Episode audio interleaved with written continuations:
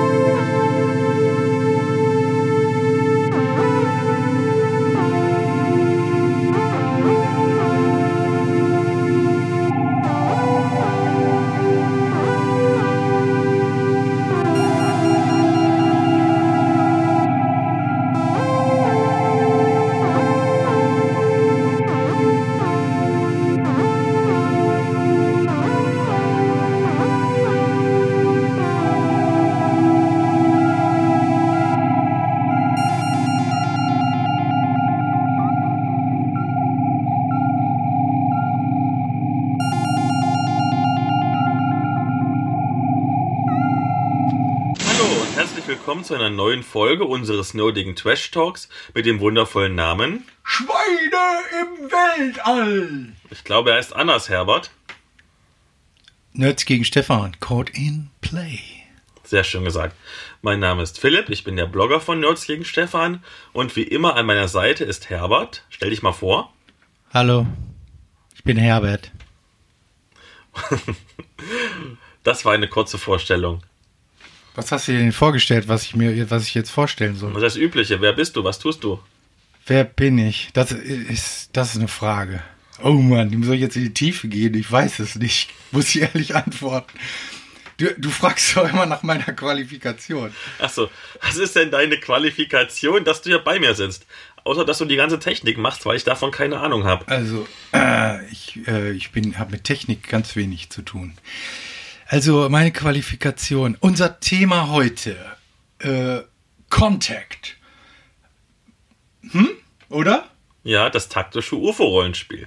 Das taktische UFO-Rollenspiel. Unser, äh, im Untertitel äh, könnte man die Episode dann äh, zusammenfassend unter UFOs, Engel und Konsorten. Agenten. Und Konsorten, ja. Konsorten und Agenten, genau. Düsseldorfer Innendekorateusen. Zum Beispiel. Mystery, allgemein. ähm, ja, meine Qualifikation hier heute an der Weltraumorgel zu sitzen, dass ich das tatsächlich gelernt habe. Richtig, es war erster Ausbildungsweg in der Yamaha Kindermusikschule. Uh, Ja, haben wir richtig an der Orgel ich gesessen. erfahre immer neue Sachen Ja. von dir. Ja, deswegen. Ja, das merkt ich bin Profi. So, Sehr, sehr schön. Nun werden sich sicherlich einige Hörerinnen und Hörer fragen, warum wir jetzt was über Contact machen, denn wir hatten eigentlich versprochen, dass wir als dritte Folge eine Star Wars Folge machen. Ja, Herbert, warum machen wir jetzt schon wieder was anderes? Star Wars, haben wir das gesagt? Ja, haben wir. Ah, du hast das gesagt. Ja, ich hab das gesagt. Ich plane das ja immer. Ja, ist der Chef. Denkt doch. Schön, dass das mal klar ist. Ja, ja, warum machen wir das denn nicht? Oder? Wir haben es ein bisschen vorgezogen. Uns hat die letzte Folge so viel Spaß gemacht und wir haben so viel positives Feedback bekommen. Vielen Dank dafür.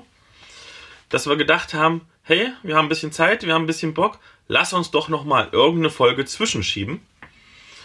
Das Und klingt jetzt so völlig wahllos. dann haben wir uns überlegt, hm, welches Thema könnten wir denn nehmen?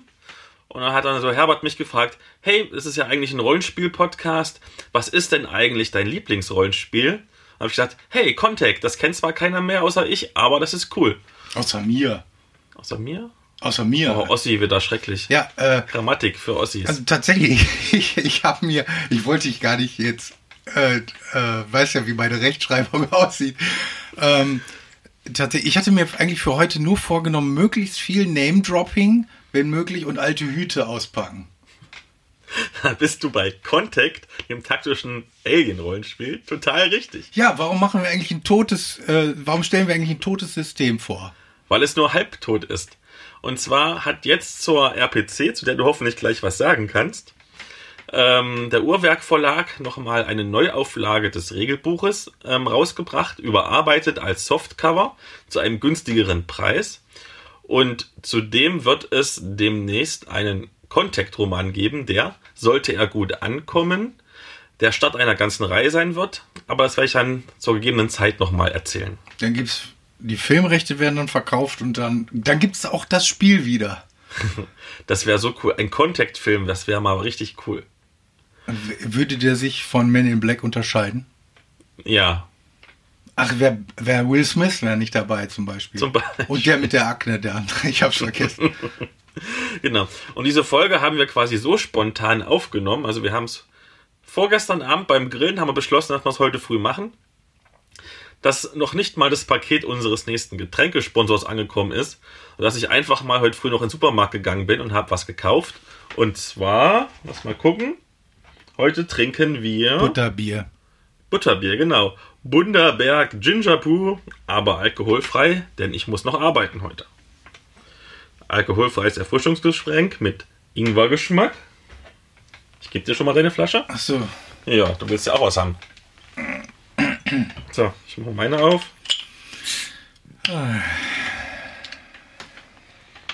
So, solange du aufmachst, was haben wir denn? Abgefüllt, nee, gebraut in Australien, abgefüllt Nein. in Homburg. Nee. Heißt das, dass ich dann so mit so einem riesengroßen Tank Butterbier auf dem Schiff das war das Meer fahren und das dann in Deutschland abfüllen in die kleinen Flaschen hier? Also hier sind tatsächlich Fässer drauf. Hm. Ich kann mir, ist, ist dann wahrscheinlich wie bei Linie Dingsbums, die, die, das reift dann auf der Fahrt, äh, die dreieinhalb Jahre dauert und dann ist der richtig gut abgehangen, der Trunk. Ja gut, dann. Okay, äh, dann lass uns noch anstoßen. Ex. Ex.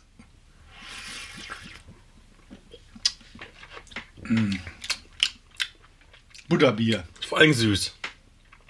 Aber jetzt kommt die Schärfe so ein bisschen raus. Was für eine Schärfe. Das, da ist Zucker Die drin. Ingwer. Die ich, ich Ingwer-Schärfe. mag's, ich mag das. Ich will das weiter. Du magst es? Ja. Den anderen Kram schütte ich ja immer weg. Den teuren Kaffee vom letzten Mal kannst du doch nicht wegschütten. Nee, Der hat pro Kilo irgendwie 70 Euro gekostet oder so. Ich habe ja äh, vor kurzem dieses Vostok nochmal getrunken, irgendeine andere Sorte. Da habe ich ja dermaßen so Welche habe ich dir mitgebracht? Ich hatte, glaube ich, Dattel und du hattest äh, Wald. Estragon. Waldding. Na gut, das reicht mir jetzt. Ja, kann man trinken. Doch, doch, Jetzt weiter. doch. Ich will nicht hier die ganze, äh, ganze Zeit nur äh, mir das. Na komm, wir haben gerade erzählt über die RPC, also so angeteasert. Ja. Herbert, ich meine, ich grinse schon, weil ich es weiß, aber wie war denn deine RPC? Ein äh, äh, psychedelisches Erlebnis oder wie man das nennt. Psy äh, Psychedelic Erlebnis. Äh, wir haben uns ins Auto gesetzt. Ein wunderbares, altmodisches Fahrzeug in Deutschland hergestellt. Mit, äh, mit, mit fossilen Brennstoffen äh, wurden wir quasi nach vorne katapultiert über die A3, glaube ich, weiß ich nicht, kenne mich immer mit. Die Europastraße E45, weiß nicht. Äh, und dann, dann äh, hatten wir ein, äh, eine Grenzerfahrung und haben uns auf, auf den nächsten Autobahnparkplatz retten können. Wir wussten nicht ganz genau den Standort, wir konnten uns selbst nicht orten. Auch der ADAC brauchte ein bisschen, uns zu finden. Und dann kamen sie, die gelben Engel. Und ich hatte meine zweite oder dritte Nahtodeserfahrung überstanden. Ähm, ja, der, die, die, die Empfehlung war dann, und wir haben das natürlich dann noch gemacht, weil sie sind ja unglaublich vernünftig. Wir sind dann nicht so hippiemäßig durchgebraust bis Köln und haben gedacht, dann, ne, egal, und dann irgend, mit, irgendwe, mit irgendwem kommen wir wieder zurück. Nein, es war, das war dann so, dass wir dann umkehren mussten und es war dann schon ein, ein bisschen so dieses Raumdock-Gefühl. Du fährst, wir fuhren statt in äh, Köln-Deutz rein, fuhren wir in unsere eigene Garage wieder rein, in dem Kuhdorf, wo wir wohnen. Und das war, da brauchten wir einen echten Trenner, einen Schalter, der unser Gehirn gerettet hat. Und an dem Abend war tatsächlich hier in unserem kleinen Kuhdorf, waren die Geschäfte bis 23 Uhr offen, äh, war Einkäf, iCave angesagt. Und dann haben wir uns den bunten Brunnen angeguckt und das hat uns einigermaßen entschädigt. Es waren unglaublich viele Menschen da. Und ich war mir nicht sicher, wo bin ich eigentlich? Mein Astralleib befand sich noch auf halbem Weg nach Köln und der Rest von mir saß deprimiert zu Hause. Es hat ein bisschen gedauert, bis ich wirklich wieder vollkommen mit mir kongruent war. So, das war unser, unser Bericht von der RPC. Auch nächstes Jahr werden wir wieder tolle Erlebnisse haben, denke ich. Hoffentlich dann auch in Köln. Aber du weißt ja, Joni Mitchell hat ja den Song über Woodstock gemacht, obwohl sie nie da war. Und alle haben gesagt, ja, sie hat es genau den Nagel auf den Kopf getroffen. okay. Ich konnte ja aus beruflichen Gründen nicht mitfahren. Wenn ich mir das so anhöre, Gott sei Dank bin ich nicht mit euch mitgefahren. Ähm, aber immerhin habe ich ein paar Minuten Zeit gefunden, um zum ähm, Gratis-Comic-Tag zu gehen und mir ein paar Gratis-Comics abzugreifen. Im Comics Art Bamberg. Darf ich dich mal gerade fragen, wie Bitte? du das dann so machst? Bist du einer von denen, die dann zu einem Comicbuchladen gehen, da abgreifen? Die, ich glaube, früher waren es immer vier Exemplare, die man mitnehmen Da konnte man drei mitnehmen. Okay, drei. Und dann fährt man zum nächsten Comicladen, greift dann die anderen drei, bis man alle komplett an und verkauft man die bei eBay am Montag. Das wäre eigentlich eine super Idee gewesen. Allerdings bin ich erst so spät aufgeschlagen, dass eigentlich nichts mehr Gutes da war. Aber ich habe gehört, die, äh, die, die deutschen Comicverlage führen inzwischen eine schwarze Liste über diese Sammler, die das dann bei eBay verkaufen. Und der Anwalt wird sich demnächst bei euch melden. Na, zum Glück habe ich keinen eBay-Account. das war ja wirklich so, die, ich glaube, die ersten Exemplare vom, vom Comic-Tag mhm. sind irgendwann mal so sammlermäßig mhm. hochgeschossen. Obwohl das ja eigentlich alles Zeug ist, die man eh schon zu Hause im Schrank stehen hat. Das war doch, glaube ich, bin mir nicht ganz sicher, war das bei der Redcon so? Ähm, der Ulysses Housecon, wo sie so ganz alte Exemplare versteigert oder ver verkauft haben und dann sind sie am nächsten Tag auf Ebay gelandet. Bin mir nicht sicher, ob es, ob es bei der, bei der Redcon war, aber bei irgend jetzt bei der Rollenspiel-Convention im letzten Jahr haben sich dann alle aufgeregt in der Szene. Ich meine, das ist legitim, das zu tun. Aber es ist natürlich nicht die feine englische Art. Nee, das sind Liebhaber, die sowas machen. Liebhaber, ja. genau. Ähm, das war jetzt ja recht spontan jetzt mit dieser Folge. Ähm, ich werde mir meine ganzen Exemplare, ich hatte noch jemanden mit, der hat auch noch mal drei abgegriffen. Wir allen noch mal durchlesen. Hier bringe ich sie auch noch vorbei, mal gucken die Woche. Und dann können wir vielleicht noch mal so ein, zwei Worte verlieren, dann bei der richtigen Star Wars Folge, die wir irgendwann Ende des Monats, Anfang Juni aufnehmen werden. Ich, ich bin so ein langsamer Leser. Ich, ich, lese noch langsamer, als ich denke. Wie soll ich das alles schaffen? Nee, die, die Comic-Hefte haben nicht so viele Seiten, das passt schon. Das passt schon. Ja, gut. Und ähm, fährst du demnächst noch irgendwo hin? Also ich werde, du kannst ja natürlich gerne mitkommen, wenn du möchtest, ähm, Comic Salon Erlangen fahren. Das ist ja die die nicht ganz so coole, dafür aber ziemlich fachmäßige Comic-Con in Deutschland und sehr traditionell. Ich bin mal sehr gespannt, wie das wird. Salon? Ja, der Comic-Salon in Erlangen. Ja. Also da sind so, so, so wenig, weniger Cosplay-Babes und, und, und Filmgucker wie auf den großen Comic-Cons, mhm. wie zum Beispiel der Comic-Con in Stuttgart, wo ich auch hinfahren werde. Ähm, sondern es ist so ein bisschen kleiner und aber wirklich viele Zeichner. Ähm, das ist für das interessierte Nerd-Publikum, so wie wir beide zum Beispiel. Ja, das wäre dann ja zu überlegen, wenn ich jetzt dazugehöre. Und damit kommen wir jetzt zur Medienschau, die sich, wie wir es ja schon gesagt haben, so ein bisschen entlanghangelt am Thema von Mystery, Agentenkram, Science Fiction, wie es halt zum Thema passt. Und Herbert, ich muss es jetzt tun. Was denn? Was ich jetzt schon seit drei Folgen unterdrückt habe, jetzt will es raus. Oh Lehrer, mir kommt die Wurst! Ich muss endlich mal Bücher von meinem Lieblingsautor Felix Münter besprechen. Kein Kommentar. Und zwar, das passt so schön. Und zwar hat er eine Wildwest-Horror-Reihe mit dem schönen Namen Troubleshooter geschrieben. Das sind jetzt zwei Bände. Ähm, der erste Band heißt Das Aufgebot und handelt von so, ähm, so einer kleinen Gruppe an, na, an Spezialisten. Also es ist 1872 in Amerika und der Veteran Samuel Reeves stellt ein Team zusammen aus Monsterjägern. Da ist so ein alkoholsüchtiger Arzt dabei, ein mexikanischer Kopfgeldjäger und Sprengstoffspezialist. eine Diebin und so eine schießwürti- äh, schießwütige mit traumatischen Monstererfahrungen. Ähm, weil der Samuel Reeves halt weiß, dass es Monster gibt und er will die halt jagen. Sind das Monster oder sind das Aliens? Das ist noch nicht ganz so raus. Also das, ach, es gibt einen zweiten Teil. Es gibt, es ist eine ganze Reihe. Bis jetzt Ach sind so. zwei Teile erschienen. Es ist jetzt bis jetzt noch nicht ganz so raus. Okay. Naja, und ähm, ähm, die Regierung vertuscht das halt, deswegen äh, jagt er halt auf eigene Faust mit seinen jetzt hinzugewonnenen Teammitgliedern. Warum vertuscht die Regierung das? Das weiß man auch noch nicht so richtig. Wie Okay. gesagt, es ist eine Reihe, das wird alles irgendwann mal rauskommen. Ich frage mich das immer, warum die das immer alle vertuschen wollen. Ja, das ist immer eine gute Frage. Na, jedenfalls ermitteln die erstmal ein bisschen und, und durch den Wilden Westen durch und finden nichts. Und dann durch Zufall in der Nähe von den ent, entgleisten Zug. Und was für ein wunderbarer Zufall, in diesem Zug war so ein Alien oder Monstervieh gefangen gehalten. Durch die Entgleisung ist es quasi entfleucht. Und ähm, die sind halt gerade auch da in diesem, in diesem Wald auf ihrer Suche nach Monstern, finden das Monster, sind total unterbewaffnet und müssen ums Überleben kämpfen. Ja, das klingt alles sehr klischeelastig. Ist das dann Predator? Es, es hat so Anleihen von, ja. Es ist alles sehr klischeelastig. Es sind auch so altbekannte Konzepte, sehr viele äh, Wild, Wild West-Tropes. Aber es ist halt echt gut geschrieben. Der Felix kann super gut schreiben. Die Spannung ist durchweg hoch. Ähm, wenn ich überhaupt irgendwas kritisieren sollte, außer vielleicht die Klischees, die aber auch so ein bisschen liebevoll persifliert werden, dann, dass die Gruppe ein bisschen groß ist mit ihren fünf Mitgliedern für so einen schmalen Band, weil der erste Band hat 184 Normseiten. Also es ist schnell weggelesen. Aber du sollst dich ja dran gewöhnen. Ja, genau. Und wenn die durchgetragen werden sollen, dann Genau. wie- sollst du dich ja verlieben. Stimmt, genau. Ähm, ist erschienen im Papierverzieher Verlag für 2,49 als E-Book. Das kann man sich durchaus mal gönnen.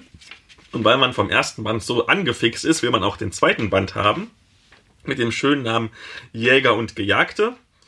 Ähm, setzt im Prinzip nahtlos da an, wo der erste Band aufgehört hat. Das Team ermittelt immer noch und durch den Wilden Westen und findet am Anfang gar nichts. Und dann ähm, treibt ihn quasi wortwörtlich die junge Frau Edith in die Arme. Die ist geflohen aus einem kleinen Dorf, das von Bienenmenschen belagert wird. Also es wird noch ein bisschen abgedrehter als vorher. Ähm, braucht natürlich Hilfe. Und die Truppe so, hey, wir gehen in dieses kleine Dorf, das heißt irgendwie Benediction. Ähm, und ballern jetzt mal die ganzen Bienen ab. Ähm, was dann so passiert, das ist vorhersehbar. Man muss das Dorf verteidigen ähm, hat dann irgendwann Abwehrerfolge, will dann die Bienen aus in ihrem Bienenstock ausräuchern, erfährt noch mehr über die Hintergründe. Ähm, dann gibt es schon jemanden, der hat das schon mal erlebt vor 100 Jahren, mit dem sprechen sie noch. Es ist vorhersehbar, aber wie auch der erste Band, der alle, äh, es ist super geschrieben, es ist spannend. Ähm, es hat halt alle Vor- und Nachteile des ersten Bandes und was vielleicht ein stärkerer Nachteil ist noch als im ersten Band, da war ja schon die Gruppe zu groß. Hier ist die Gruppe noch größer, weil noch wichtige Nebenfiguren hinzukommen, ähm, sodass du irgendwann so acht, neun Leute hast, die irgendwie sich ähm, 186 Seiten teilen müssen. Das ist halt ein bisschen viel. Entspinnt sich denn zwischen denen ein Beziehungsgeflecht, das interessant ist, weil sonst brauchst du die Charaktere nicht für mich, für meinen Geschmack. Also ich finde das ja tatsächlich interessant. Äh, Action ist für mich eher immer so nebensächlich. Und was so zwischen den Figuren passiert, das ist für mich häufig. Langsam, langsam. Ja, okay. also, also die Figuren, die, die alle immer noch so ein bisschen klischeehaft sind, die tauen langsam auf und langsam, also ganz langsam gewinnen die auch an Tiefe. Mhm. Und es gibt so Vergangenheitsbewältigung und auch schon so ein paar Emotionen, bla blub, wie es halt immer so ist. Dschungelcamp. Genau, Dschungelkämpf mit äh, Dschungelkämpf, genau, Dschungelkämpf. Und ja, also es ist super zu lesen. Wenn man es liest, möchte man unbedingt den dritten Teil lesen. Also Felix Münter, wenn du das hörst, du schreibst doch eh immer so schnell, mach noch ein bisschen schneller bitte. Kostet wieder 2,49 im Papierverzieher Verlag als E-Book. Wie viel? 2,49 Euro. 2,49, das ist ein Komma dazwischen, ja? Ja, Aha. Das, was, wie als, ach, ein E-Book, okay. als E-Book. Naja, da bin ich ja immer raus, ne? Ja, die E-Books sind generell immer recht günstig vom Ja, es Felix. ist schade, ich weiß, ja. Ich Ja, das ist. Ich, ich kann nicht lesen am, am Bildschirm, das ist nichts für mich. Aber an, anscheinend kann der Felix davon ganz gut leben. Also er hat, ich weiß, er hat äh, reduziert um einen Weißt du Tag. die Steuer? Da kommt dann die Steuer. Er hat, er hat seinen, seinen, seinen, seinen richtigen Lebensjob um einen Tag reduziert und kann jetzt quasi sich einen Tag komplett umgerechnet dem Schreiben widmen. Das finde ich sehr bemerkenswert. Und er hat ein richtig cooles Auto. Und der hat ja keine Freizeit, das wissen wir ja. Also, Felix, schreib schneller, du machst es gut so.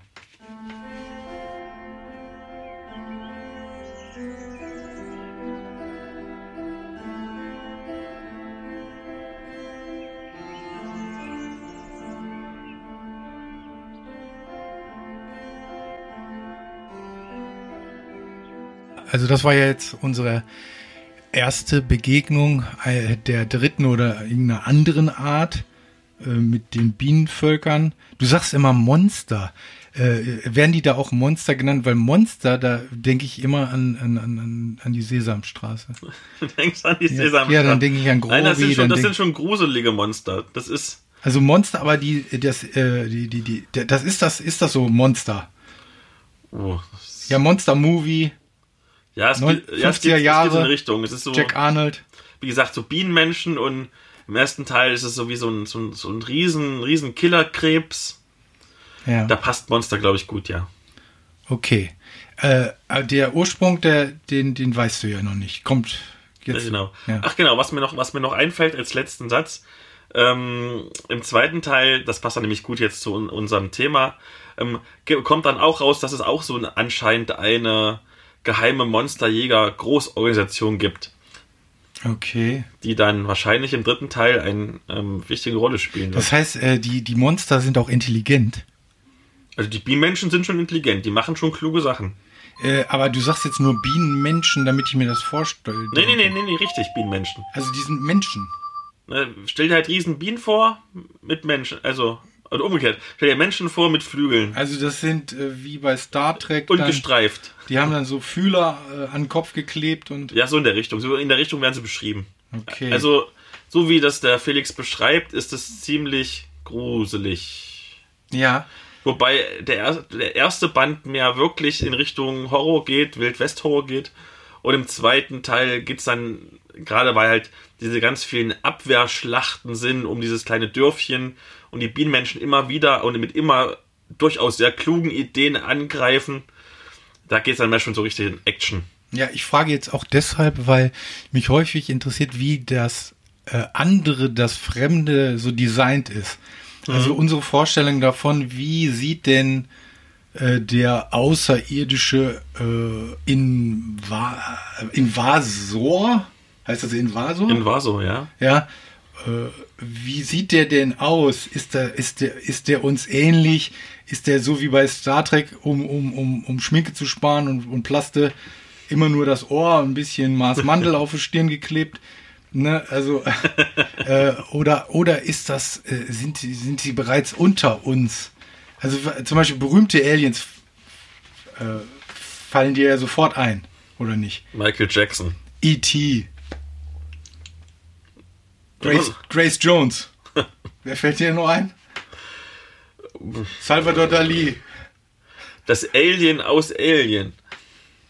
Ja, aber der, das ist ja, der ist ja jetzt nicht gut getarnt, oder? Das braucht sich auch nicht dran, aber dafür ist es das wohl coolste Alien, was es gibt. Ja, das gibt's, gibt's schon länger. Achso, du siehst mein Nicken ja nicht, also ich habe gerade genickt. Ach so. Hm. Ja, gut. Äh, was war so dein, was fandst du bisher das schlimmste Monster oder Alien, was du jemals gesehen hast? Im Sinne von gruselig oder im Sinne von von von von, dass es einfach peinlich aussah. Beides. Hm. Also gruselig, glaube ich, das Alien Alien und der Predator. Die beiden sehen schon echt gruselig aus. Obwohl bei Predator ist es eigentlich nur die Fähigkeit, dass er sich unsichtbar machen kann, was ihn gruselig macht. Das Gesicht finde ich gruselig. Wenn er so seine Zähne aufmacht. Ach so, ja, ja, ja. Das ist oft kopiert, ne? Inzwischen. Das ne? stimmt. Ja. Hm. Tja. Tja. Was, Also- was, was, was, was, was ist peinlich gruselig? Ähm, womit ich mich nie anfreunden konnte, muss ich ehrlich sagen, sind die Aliens aus Mars Attacks. Ich weiß, die haben Kultstatus, aber irgendwie, die sind so. Die sind halt richtig so, wie die ersten ausgesehen haben. Ja, die noch auf dem Mars echt gelebt haben. Das finde ich, das ist, das ist nicht mein Geschmack. Was, was ich noch cool finde, wobei das Aber ja die sind tatsächlich nach diesen Uralt-Designs gemacht. Mhm. Die sind von irgendwelchen alten Heftchen, äh, Mars-Heftchen. Ne? Also das ist ja, Tim Burton denkt sich ja nie Ja. was selber aus. Das ist ja immer alles. Was ich noch, was ich noch sehr cool finde, wobei das quasi eher die Fahrzeuge sind von denen und nicht die Aliens an sich, tatsächlich ähm, sind die Tripods aus Krieg der Welten. Tripods. Das sind diese- diese dreibeinigen Kampfläufer. Ja, genau, ja. Ähm, wir wissen ja schon aus der letzten Episode, dass ich voll auf Kampfläufer stehe. Mit Schnupfen. ja, also mein, äh, Du mein, spoilerst das Ende von Krieg der Welten, wenn du meine, auf Schnupfen meine, meine hinweist. Verstörendste Alien-Darstellung, an die ich mich erinnern kann, ist äh, nicht, wie man jetzt vielleicht glauben könnte, David Bowie in Der Mann, der vom Himmel fiel, sondern tatsächlich Mel Gibson äh, in äh, Passion Christi. Oh weh, der Mel Gibson wieder. Ja. Was mich verstört hat tatsächlich, das hat aber weniger mit dem Design zu tun, weil das Design sehr, sehr cool ist, sondern mit der Umsetzung ist tatsächlich Starship Troopers. Ähm, der Roman von Robert Heinlein ist großartig und bietet sehr viel Inspiration und Interpretationsspielraum, während die Verfilmung, ja, es gibt satirische Untertöne und alles, das sehe ich ja ein, aber es ist halt ein blöder, brutaler Actionfilm, der überhaupt nichts zu tun hat mit dem, mit dem Buch. Und wenn man sich so ein bisschen mit der Produktionsgeschichte auseinandersetzt, war es ja so, dass sie den Film schon mal abgedreht hatten unter dem Titel Backhand, also Käferjagd. Und dann haben sie irgendwie fünf Minuten vor Schluss doch noch die Lizenz gekriegt und haben einfach nur so ein bisschen äh, umgelabelt. Das merkt man halt an. Das ist halt traurig. Wer war nochmal der Regisseur von dem Film? Paul Verhoeven. Ach ja, genau. Ja, ja. der einige sehr gute, wie ich glaube Robocop war von ihm, und einige sehr schlechte wie Showgirls gemacht Ich hat. glaube, Robocop, Robocop gibt es gar nicht äh, so richtig. Ist sogar neu verfilmt worden. Der Ja, war ja, auch gar nicht mal so schlecht. Doch, der hab ich mal im Fernsehen geguckt, der war nicht schlecht. Ach doch. Es war halt irgendwie ab 12 geschnitten, aber der war nicht so schlecht. Also ich fand den, den ich fand äh, dieses Starship Troopers fand ich, ich fand's gut. Alleine diese solche Schauspieler zu casten, das äh, Das, das war witzig, ja, das stimmt. Alle, alle so total über, so Barbie-mäßig. So, so, so, so Barbie im Monstermetzeln. also das das ist schon für sich alleinstehend schon also das ist schon ganz großes Kino. Aber das macht den Film trotzdem nicht gut. Aber es gab Computerspiele, die waren schlecht. Oh ja, oh Die, ja. waren, die waren richtig schlecht. Da, das das hat es dann wirklich nicht gebracht. Da rufst du den Kammerjäger. so, jetzt, das war ja wieder. Wo sind wir denn? Wir sind so off-topic, das ist schlimm. Hä? Wir sind so off-topic die ganze Zeit. Das ist, das ist glaube ich, unser Ding. Das macht das Butterbier. Obwohl es angeblich alkoholfrei ist, aber es steigt mir schon zu Kopf heute. Äh, ja, ich habe tatsächlich gar keine Ahnung. Also pass mal auf, jetzt ich, ich erzähle dir jetzt mal, ähm, äh, ähm, was ich jetzt da so drüber denke. Über die Begegnung der dritten Art. Das, da, darunter fallen ja nicht nur Außerirdische. Du weißt ja, dass ja diese, diese Ufologen und die, diese Leute, die an Engel glauben und so weiter, aus so psychologischer Sicht ist, da fällt das ja alles zusammen. Ne? Und auch wir, die äh, gerne auch äh, Superhelden auf Superhelden abfahren, dass das alles, alles im Grunde alles eine archetypische Soße ist. Ne, so, äh, also ich, zum Beispiel, als ich das erste Mal äh, diesen Brian Singer Film X-Men geguckt habe, das war bis dato, glaube ich, der billigste Film, den ich in meinem ganzen Leben, teuerste, billigste Film, den ich in meinem Leben gesehen habe. Ich habe gedacht, das ist eine neue Dimension. Was, ich wollte sofort wissen, wa- was ist das für ein Regisseur? Und das ist wirklich, die haben den grünen Kobold angestellt, um ein, eine Comic-Verfilmung zu machen. Brian Singer. Also, aber was mir in Erinnerung blieb, ich habe davon geträumt, von diesen Figuren.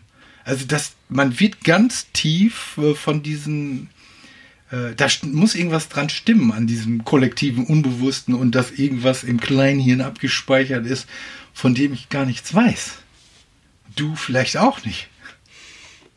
Ich träume eigentlich nicht von X-Men. Nein. Höchstens von den X-Women und auch nicht von allen. Ich, das war doch so ein Sammelbegriff. Aber, die, aber diese eine Schwertkämpferin jetzt im Apokalypse, die war echt heiß. Habe ich nie gesehen. Sei froh, der Film war nicht gut. Ja, das, wenn das der beste X-Men war. Nein, nein, der war nicht gut. Der, Also, erste, der erste meine ich. die, die, die Reboots waren wirklich gut. Also, ähm, erste Entscheidung war wirklich gut. Und ich habe es ja letztes Jahr als Premiere, als Pressepremiere gesehen auf der Comic-Con, die Noir-Version von Logan. Das gehört ja auch zum X-Men-Universum. Ist richtig, richtig großes Kino. Mit allem, was ein großer, toller Kinofilm haben muss. Emotionen, Spannung, gebrochene Charaktere. Super. Rüttelnde Stühle. Gibt es bestimmt auch. Ja. Es gibt rüttelnde Rollstühle, weil der Professor X nämlich im Rollstuhl sitzt. Das kenne ich aus Nackte Kanone. Wo, weißt du, mit dem. Wir machen heute echt viel Name-Dropping, ich merk's Ja, schon. also, darum geht's ja. Äh, also, äh, es war doch eine Hinleitung, eine Hin, das sollte ein Pfad sein irgendwohin, aber ich weiß nicht mehr wohin. du wolltest über ich weiß Supergirl reden. Genau. Ach ja, genau. Ich habe, ich bin, äh, ich bin äh, im, im, im, im, im, in einem Discounter, nee, war gar keiner, es war im Fachgeschäft, habe ich mir eine DVD-Box gekauft. Denn bei Local und nicht online. Genau. Habt ihr wieder gelesen gerade, ne? Amazon ist, hat, tatsächlich ein Steuermodell, was uns nicht gefällt. So wie Ikea, Vodafone und all die anderen, die, die uns unterstützen. Ja, genau. Ne? Ähm, ja, macht euch da mal Gedanken drüber, ne? Also äh, jedenfalls äh, Supergirl. Ja, ich muss sagen, also ganz kurz, ich, ich stehe auf Supergirl. Es ist ja so wie Superman, nur, nur halt besser. Weil richtig. Und äh, das, was, äh, was andere an dieser Serie stört, äh, was mich auch sonst stören würde, äh, die ganzen Logikfehler, die ganzen, Oh, äh, ja. auch teilweise lieblos, manchmal auch lieblosen Episoden und so. Ich, äh, zumindest beim ersten Mal schauen, ich finde, ich finde die Hauptdarstellerin, die macht das, die, die hat so, die hat so Charme, die macht das schön und, und, und, und, und ja. Jetzt, ich will nicht noch blumiger werden. Und ich kann es auch nicht weiter analysieren, weil ich weiß, wahrscheinlich ist das alles nicht gut. Aber, ähm, und man merkt es auch am Ende der Staffel, äh, war noch bei mir Ermüdungserscheinungen da. Aber ich werde es wahrscheinlich noch mal gucken. Also weiter gucken. Du hast mir ja sogar gesagt, ich dachte, es wäre eingestampft. Nee, nee. es gibt eine zweite und Genau, die, die wollten es eigentlich einstampfen ähm, nach der ersten Staffel und dann haben sie das Network gewechselt und sind nach Kanada, weil es da billiger ist. Ja, Und haben eine zweite Staffel gedreht, ja. die wesentlich besser, also die noch besser ist. Das heißt, wenn Philipp sagt besser, das heißt, es gibt mehr Action und weniger feministisches Gesülze. Stimmt's? Du stellst mich hier in eine Ecke. Ja, aber es ist doch die richtige. Also ich bin ja auf eine katholische Bekenntnisschule gegangen. Da stand man in der Ecke an der Wand und äh, ja, mit dem Gesicht zur Wand. Da standst du wohl zu lange die ganze Zeit. Wahrscheinlich. Jedenfalls, also mir gefällt es auch sehr gut. Ich Aber das weißt du ja, ne? Immer bei solchen Methoden, was kommt dabei raus? Ein starker Staat fördert was? Angst. Nein. Nein. die macht die, die Rebellion ganz groß und natürlich die Kriminalität, die organisiert sich dann viel besser. Also du, äh, wenn du hast, wenn du hast ein Mama mit großem Hammer, dann hast du auch Schlitzohren. Das ist Demokratie. Wir brauchen beides, Schlitzohren und Mama mit Hammer. Ich bin mir gerade nicht sicher, ob du einfach nur irgendwelche Worte sagst oder ob du weißt, wovon du redest. Also Supergirl wird in der zweiten Staffel besser.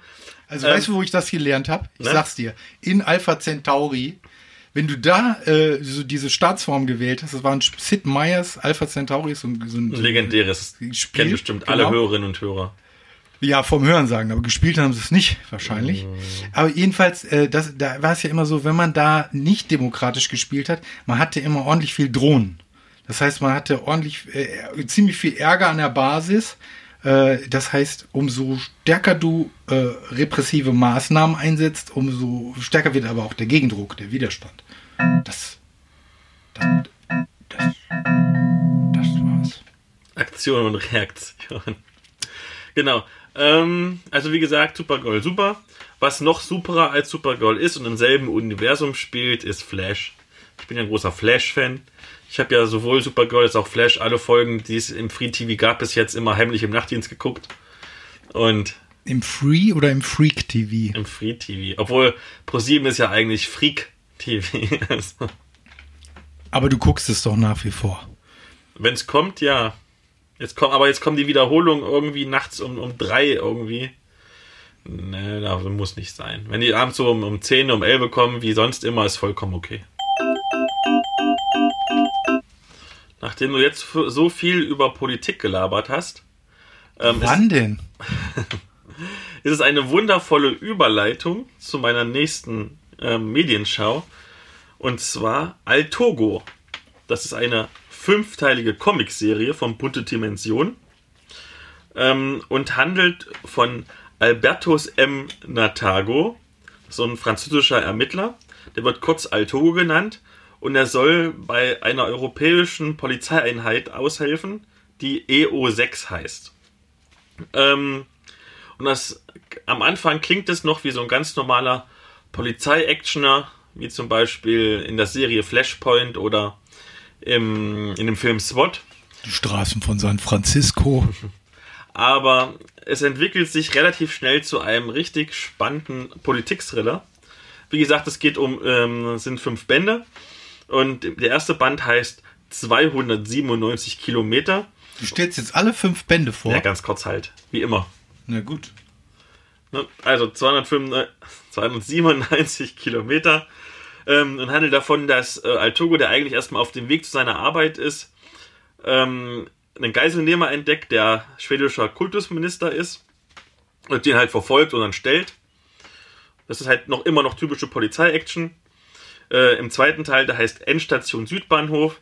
Da hast du einen Geiselnehmer, der einen äh, Zug in Brüssel kapert und mit einem Giftgaskoffer droht. Äh, die Geiselnahme können sie recht rasch beenden, aber der Koffer mit dem Giftgas wird geklaut und es entsteht so ein Katz-und-Maus-Spiel durch den Bahnhof. Ähm, der dritte Band heißt Anarchie in Polen. Da meldet sich ein alter Freund vom polnischen Teamleiter und bittet um Hilfe. Ähm, und da kommt halt die dunkle Vergangenheit ans Licht von diesem polnischen Teamleiter aus den Kommunistenzeiten. Und das äh, Polizeiteam wird zum Spielball mehrerer Verbrecherbanden und politischer Interessenrichtungen. Also dann geht die Geschichte schon ziemlich deutlich in Richtung Politik-Thriller. So wie bei Hitman. Ja. Dann im, im, im vierten Band, der heißt SMS-Republik, da gibt es einen Terrorguru, der seine Anhänger per SMS zu Anschlägen auf Medienunternehmen motiviert. Wobei Medienunternehmen kann auch ein kleiner Zeitungskiosk sein, aber auch ein großer TV-Sender. Und das EO6, also dieses Spezialteam, soll ihn halt festnehmen. Und der letzte Band heißt Cassis hm, Natago. Ach, keine Ahnung, Französisch halt, kann ich nicht. Ähm, da wird der gesamte Politikhandlungsbogen aufgelöst. Und das will ich gar nichts zu erzählen, weil alles wäre ein riesengroßer Spoiler. Ähm, lasst euch jedenfalls sagen, gerade durch die Genreverschiebung hin zum Politik-Thriller wird es richtig gut. Denn so auf der reinen Action-Ebene funktioniert es nicht ganz so, weil die EO6 eine arrogante Gurkentruppe ist, die überhaupt nichts hinkriegt und lieber irgendwie ihre Mitglieder beim Duschen heimlich filmt, anstatt zu trainieren. Und auch jetzt ein ziemlich schwach Charakter gezeichnet ist. Nur die Mitglieder oder die anderen auch? Die anderen auch. Ähm, aber sobald es halt in diesen Metaplot geht, du bist so blöd. Du bist so ein Kind, du bist schon so alt und bist so kindisch. Und, und es ist relativ bezeichnend, dass zum Beispiel der Geiselnehmer im ersten Band von allen Charakteren in der ganzen fünfteiligen Reihe am komplexesten ist. Ähm, als Einzelbände sind, ist die Serie okay, ga- ganz okay, durchschnittlich. Aber als Serie, dank diesem übergeordneten Politik-Thriller-Handlungsbogen mit Intrigen und allem drum und dran, ist es wirklich unterhaltsam und sind ja recht günstig, deswegen kann man sich das ruhig mal gönnen. Aha.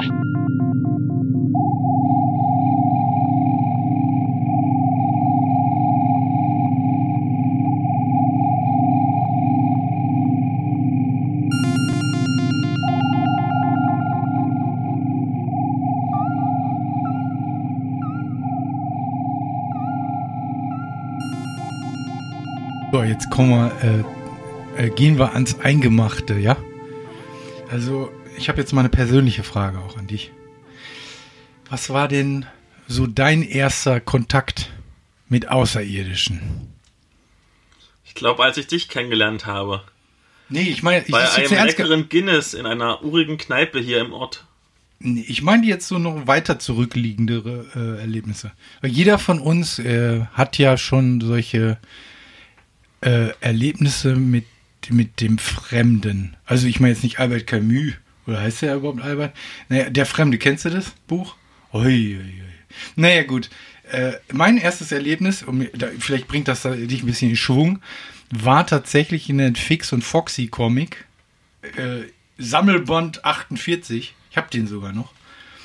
Äh, und da begegnete ich das erste Mal Außerirdischen und ähm, gut getarnt. Und es gibt auch einen planetenfressenden äh, riesen Todesstern quasi. Eine gute Geschichte äh, hat mich das erste Mal völlig in dieses in ein anderes Universum gezogen. Danach kam bei mir dann schon, ich weiß gar nicht, wie man das ausspricht, äh, Luc Orion oder Luc Orient, auch ein Comic, eine Comicreihe, so ein Zack-Album war das. Äh, Französisch-belgisches Ding, so, weißt du, so in diesem Zeichenstil. Äh, war, glaube ich, so eine berühmte 70er-Jahre-Geschichte. Das waren so die ersten, meine ersten Alien-Kontakte. In meiner Fantasie natürlich nur. Hm. Also vermutlich wird es irgendein Film sein. Ich glaube, ich habe das erste Mal mit sieben oder so Star Wars gesehen. Mit sieben? Ja, Wer hat dich das denn gucken lassen mit sieben? meine Oma. Wirklich? Ja, Aber die hatte den nicht vorher mit dir schon Probe geguckt. ich glaube nicht. Nee, es gab es damals auch nicht die Möglichkeit. Nein, nein, nein, warte. Nein, Star Wars habe ich später. Ich habe zuerst geguckt, immer mit der Oma Star Trek Voyager. Das kam immer damals noch die Premiere Freitagabends. Voyager war das mit Janeway? Ja, genau. Das Oh. kam immer Freitagabends auf Sat 1, wenn ich mich nicht irre. Ich, entweder Stimmt. 20.15 Uhr oder 21.15 Uhr. Und danach musste ich ins Bett. Aber das durfte ich immer noch gucken. Ja, das, das ist ja auch eine echte Einschlafhilfe. Also wenn, Dämmerlicht, wenn du- Janeway. wenn du so ein Grundschüler bist, dann ist das richtig, richtig aufregend. Ja. Ja, war schön. Ja. Ja, äh, das bringt mich zur nächsten Frage. Äh, nicht nur, äh, also, äh, wie begegnen wir denn Außerirdischen? Das hat ja Star Trek oft beantwortet, ne? Also diese Frage. Finde finde ich, äh, äh, ich erinnere mich immer an diese ähm, Enterprise-Serie. Mhm. Die ist ja, weiß nicht, 2003, 2002, 4 bis 4 oder ich weiß nicht so ungefähr Ach, du meinst jetzt diese mit diese Archer. mit, Mit Archer.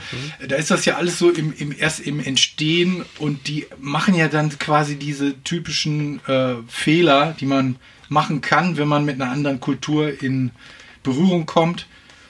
Äh, das, die eine Frage ist ja, wie begegnen wir den Aliens, aber auch wie äh, begegnen die uns? Ne? Also und äh, da hatten die ja noch keine festen Protokolle dafür.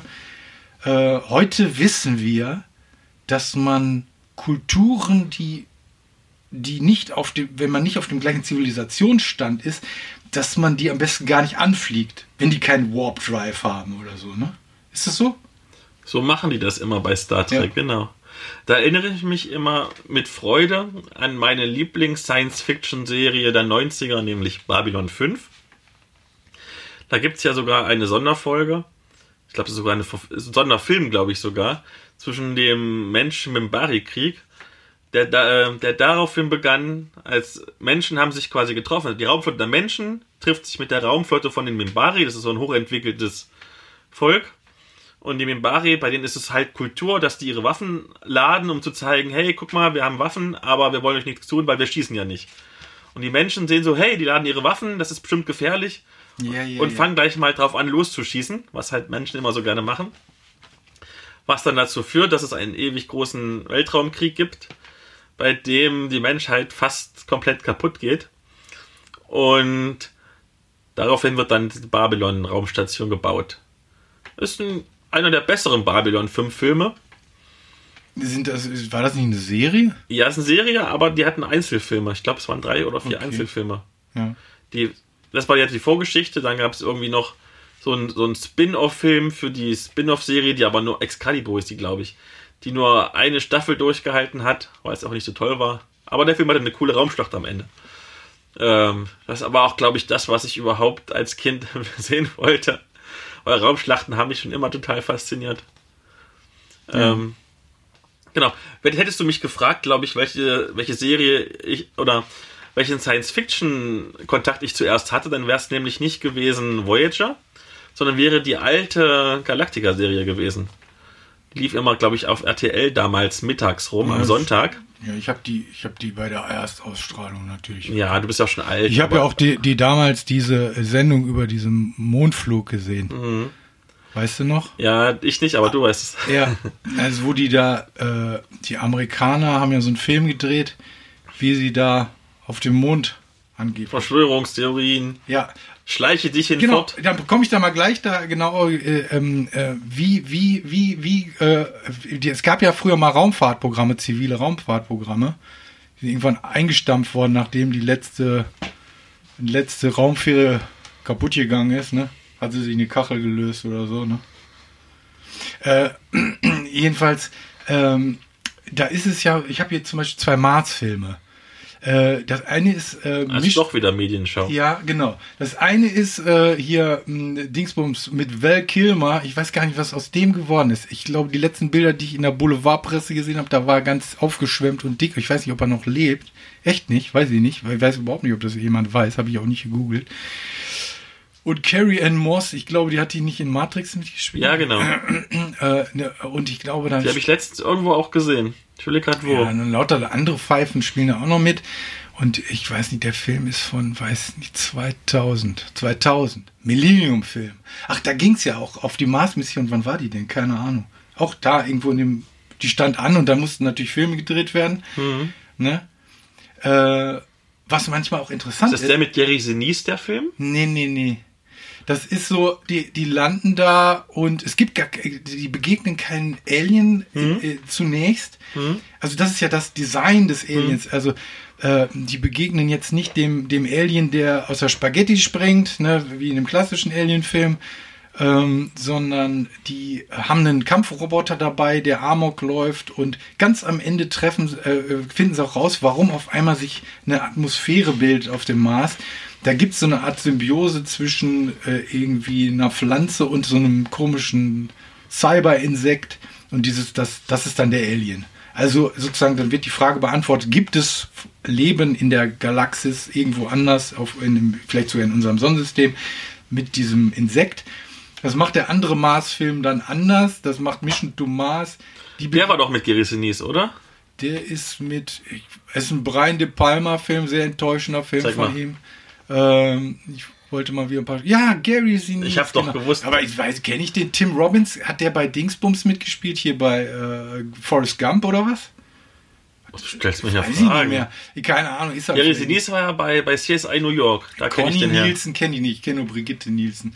Äh, äh, naja, jedenfalls, da ist dann so der Klassiker, der esoterische Klassiker. Da treff, treffen sie dann auf den Marsmenschen mit dem eng anliegenden Hosen am Ende und die sind natürlich super intelligent, telepathisch begabt und viel weiter als wir. So wie das immer ist, wenn man au- auf andere Kulturen trifft, die sind immer ein Stück weiter als wir irgendwie. Ne? Ist doch so, oder? Also äh, zum Beispiel, als die Mauer gefallen ist. Hast, ich, mein erster Kontakt da habe ich gedacht, ja, Jungs, was wollt ihr eigentlich hier? Ihr seid doch viel weiter als wir. Da gibt's eine lustige Anekdote aus meiner Familie. Als die Mauer gefallen ist, kam meine, meine, meine Tante das erste Mal in Kontakt mit Tiefkühlgemüse. Das ist auch eine Begegnung der dritten Art. Ich bin mir nicht ganz sicher, was es war. Es war irgendein. Kalamari. Ich glaube, es war Brokkoli. Ich bin mir nicht ganz sicher. Ich glaube, es war Brokkoli. Und sie konnte sich nicht vorstellen, dass es den in so guter und frischer Qualität zu einer so späten Jahreszeit gibt zum Essen. Ja. Ne, weil bei uns war ja alles frisch im Markt im Osten. Und Das heißt, er kam dann direkt aus der Trikatellfabrik von Louis Dufiné.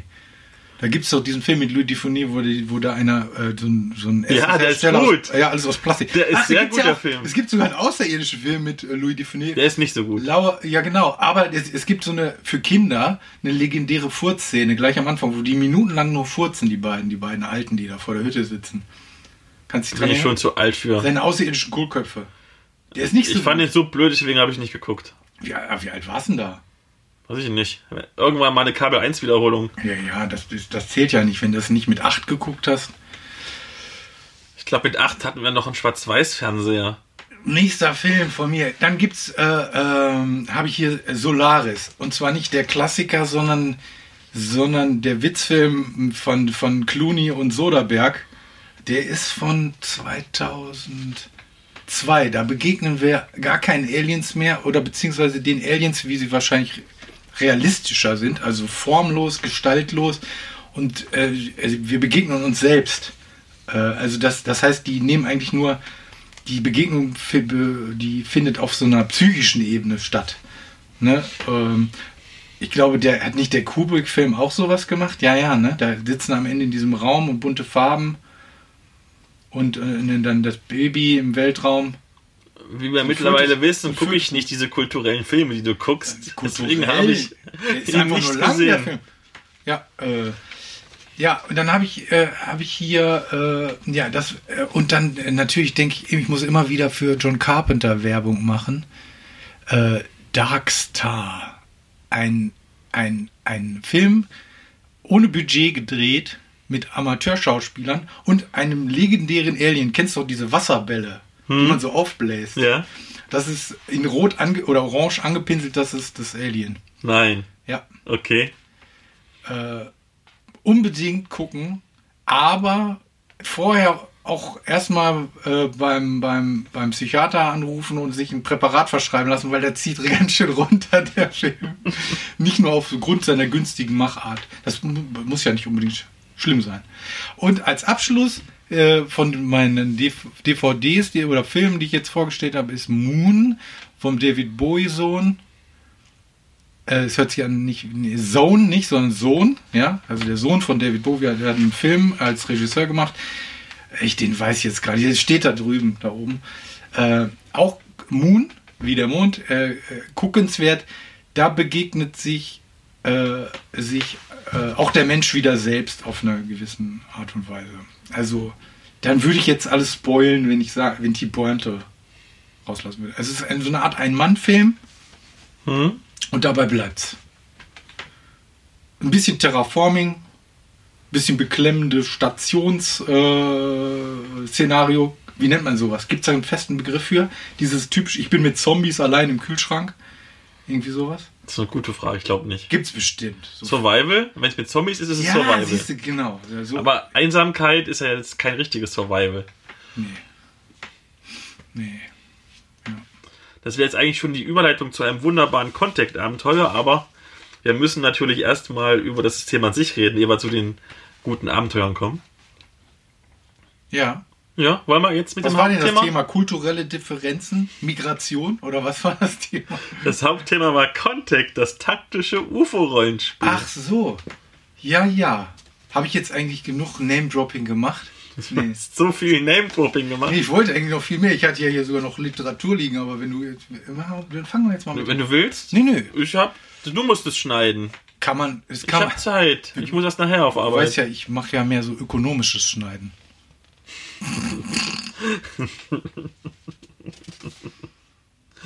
Okay, Die Qualität muss bleiben. genau. Also, was ist denn eigentlich Contact, das taktische UFO-Rollenspiel?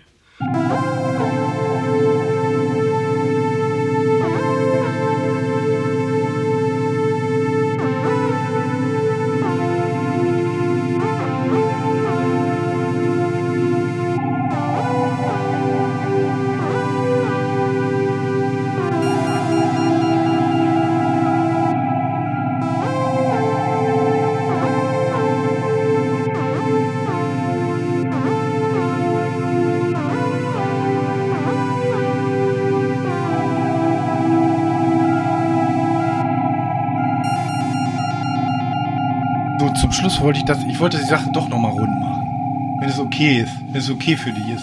Du bist eh gerade mittendrin im Erzählen, mach ruhig. Ja, äh, also ähm, ich wollte eigentlich jetzt noch mal, äh, ähm, die, es, ging, es ging ja auch noch mal, bei Contact geht es ja darum, wie, wie nehmen wir Kontakt miteinander auf.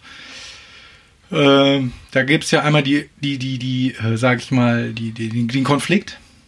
Den Konflikt, äh, weil, weil einfach, ähm, weil wir zu sehr bei uns selbst bleiben und, und gar nicht versuchen zu verstehen, wie der andere tickt. Äh, beste Beispiele findet man äh, zum Beispiel beim Science, Science Fiction in, ja, beim Autor Barrington J. Bailey, äh, zum Beispiel in dem Erzählband Die Saat des Bösen. Äh, Gibt es immer wieder schöne Kontakte zu an, anderen Kulturen, zu äh, außerirdischen äh, äh, Entitäten und äh, dass wir mit, dass wir da einfach auf, auf eine Grenze stoßen, äh, weil wir uns doch darauf verlassen, dass der andere uns irgendwie doch versteht. Und dass das manchmal vielleicht dann auch gar nicht so gut klappt. Also der ist der, ist der, der Bailey hat da immer wieder eine neue Pointe und eine neue Herangehensweise. Manchmal Misanthrop, Tro, Trop? Trop, Trop? ja, Trop, Trop? Trop. Manchmal, also was ich an ihm mag, ist ja, dass er, er, er, ist, er ist wirklich einzigartig und großartig da drin, fast in jeder Geschichte, die irgendwie eine Welt zu zerstören. Aber ähm, äh, das hat schon, das hat schon, äh, ähm, hat schon seine Qualitäten. Wie, ähm, ja, zum Beispiel begegnen wir in einer Geschichte einer außerirdischen Rasse, die ist hochbegabt in Chirurgie und ähm, unsere Menschen, die haben Verletzten dabei und denken dann so einfach praktisch. Was die dann mit dem machen und dass die einen anderen Begriff von was Leben und was Tod ist, haben damit rechnen dann unsere Kollegen nicht. So kann es dann gehen. Du hattest auch vorhin so ein Missverständnis, ne? So, Mhm. äh, genauso wie mit Handgesten. Ja, genau. Ne? Deswegen sollte man ja immer vorsichtig sein im Urlaub, Ja, was genau. man so mit den Händen macht. Ähm, äh, versöhnlicher ist das in einem uralten äh, Film von Wolfgang Petersen, kennt man von Das Boot oder von äh, Troja, was hat er noch gedreht? Unendliche Geschichte, Lotus und Käse, ne? Und der hat auch einen äh, Film gedreht, Enemy Mine. Eine sehr rührselige Geschichte, wie sich da zwei, äh, zwei ähm, äh, Vertreter unterschiedlicher Rassen da auf einem Planeten notgestrandet dann zusammenraufen müssen. Kennst du den Film? Andy? Nein. Ist nochmal verbraten worden in äh, Enterprise in einer Episode. Da ist dann hier äh, Trip. Äh, auch mit dem, gleiche Geschichte. Mit so einem, Mhm. mit irgendeinem so einem Drachen äh, Heini da auf, in, der, Okay. in der Wüste und äh, kloppen sich erst äh, so richtig, so richtig immer drauf. Und am Ende sind sie Kumpels. Wieder, wie das halt. Besten, Wie das bei uns war. ja, die besten Freundschaften entstehen ja äh, bei einer zünftigen Schlägerei. So, ich glaube, ich bin durch. Sicher? Nicht, dass ich jetzt anfange und dann erzählst du doch wieder irgendwas. Nee, ich bin total erschöpft von meiner langatmigen Rede. Dann trink noch ein bisschen Butterbier, wenn ich erzähle.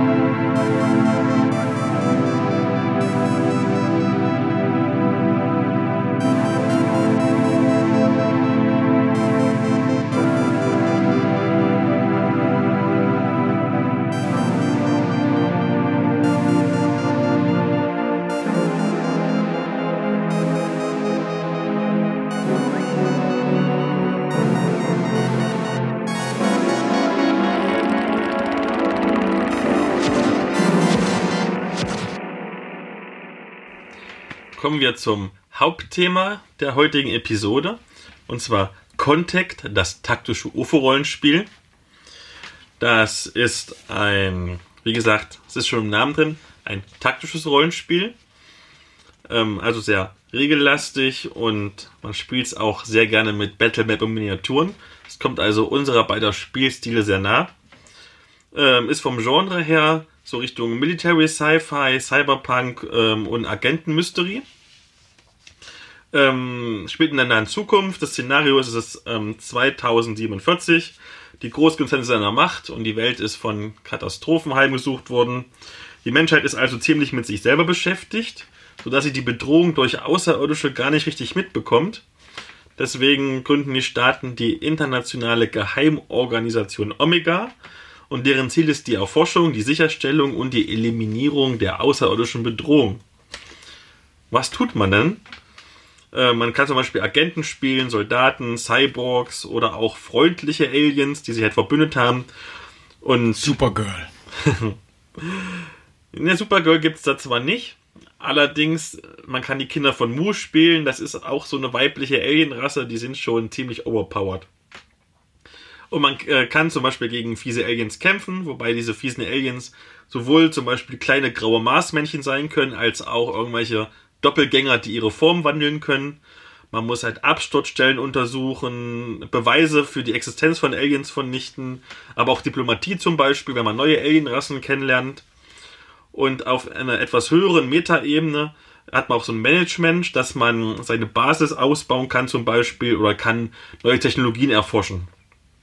Die Regeln sind theoretisch recht einfach. Es ist ein Prozentsystem, bei dem man allerdings auch über 100% kommen kann mit seinen Charakterwerten. Würfelt man kleiner als eine 5, hat man einen kritischen Erfolg. Würfelt man größer als 95, hat man einen kritischen Patzer. Ähm, wie gesagt, es ist im Prinzip recht einfach. Man hat aber ewig viele Modifikationen und Auswirkungstabellen. Also wenn ich jetzt zum Beispiel mal gucke, hm, nehmen wir mal nur als Beispiel ähm, Situationsmodifikatoren für den Fernkampf. Da hätten wir zum Beispiel Ziel in Deckung, Ziel in einem schwach beleuchteten Bereich, in einem minimal beleuchteten Bereich, in kompletter Dunkelheit oder ist es nicht sichtbar oder ist es extra groß oder extra klein oder es bewegt sich horizontal zur Schussrichtung Du lachst jetzt, ich. oder es bewegt sich unregelmäßig Also du findest das zu viel. oder es ist ein Nahkampf. Lass mir doch mal alles vorlesen, dann sage ich, dass es zu viel ist. Das Ziel hat Ausweichmanöver durchgeführt. Es, man versucht eine gezielte Attacke. Ähm, Angreifer hat sicher einen Halt im Untergrund oder man ist in Schwerelosigkeit oder im freien Fall oder unter Wasser. Es gibt sehr, sehr, sehr viele Modifikatoren. Der Vorteil ist realistisch. Der Nachteil ist, Kompliziert und langwierig. ist das so? Ja. Äh, merkt man das am Tisch? Ja, das merkt man am Tisch. Also du lässt ja solche Sachen immer weg. Ja, wir vereinfachen das immer so ein bisschen, das stimmt. Ja, also deswegen wusste ich gar nicht, dass, dass das. All- ein Allerdings habe hab ich mit einem der Mitautoren in der Kampagne mitgespielt, ein Jahr lang. Und wenn man das halt wirklich komplett mit allen Regeln ausspielt, das ist schon etwas länger. Ähm, was Besonderes, also damals war es noch recht besonders, jetzt durch Spielermode ist dieses System ja etabliert. Es gibt ein Sequenzsystem, wo jede Aktion Punkte verbraucht.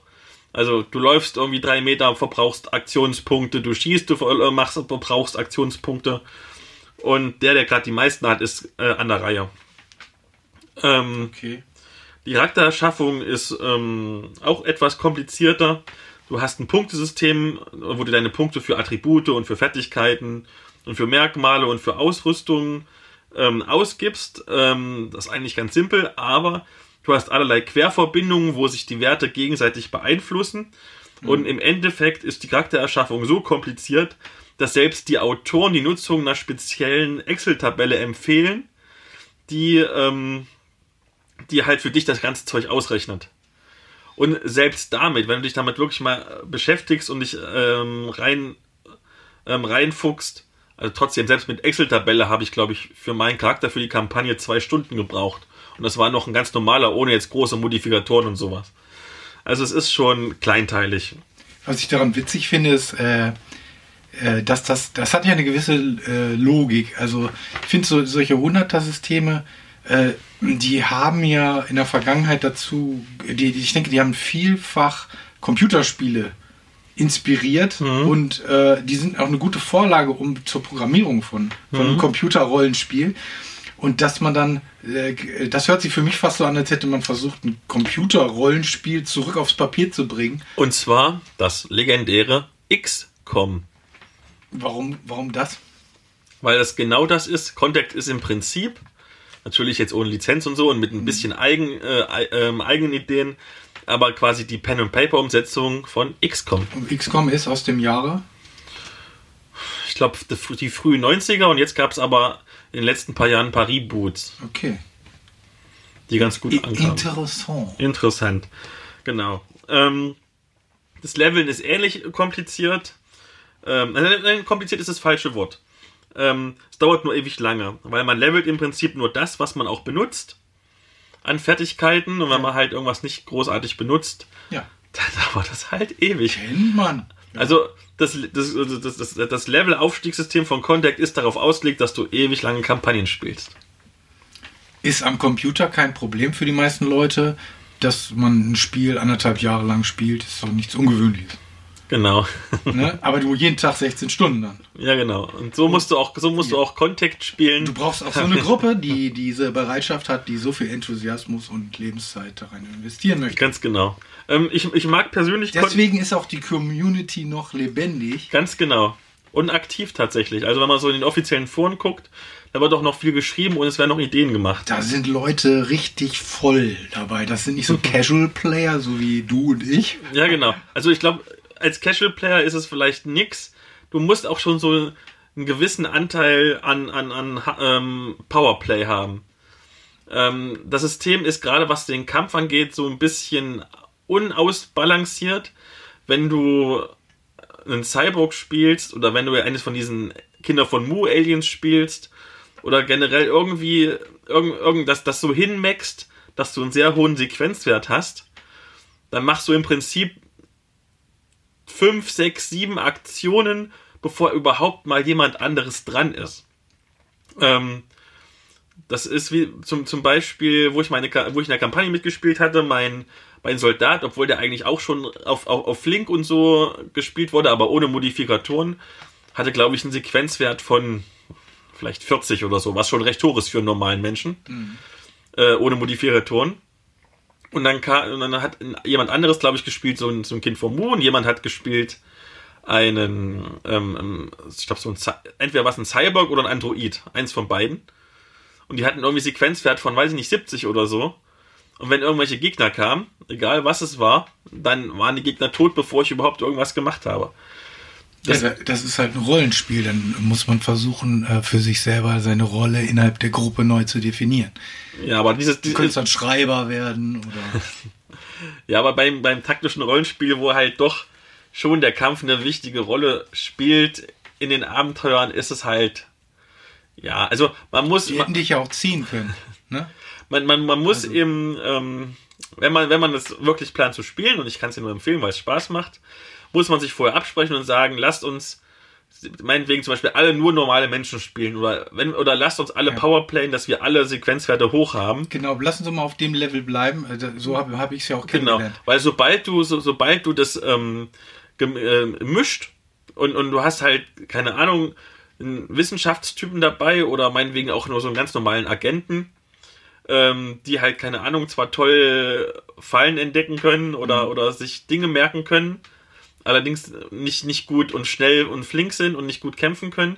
Und du hast einen Kämpfer dabei, dann wenn Kämpfe passieren, sitzen die halt nur rum und gucken zu, wie der wie der Held alleine alle fertig macht. Ja, da- das ist halt dann auch wirklich eine Aufgabe des Game Masters, äh, das Abenteuer so zu gestalten, dass das machbar ist. Also es war in, in diesem Spiel, was wir hatten, wo wir diese, diese, diesen komischen, äh, was waren das, so eine Radarstation So eine oder genau- Erdfunkstelle. so die Erdfunkstelle da aufge, äh, da sind wir, haben wir quasi infiltriert. Oh.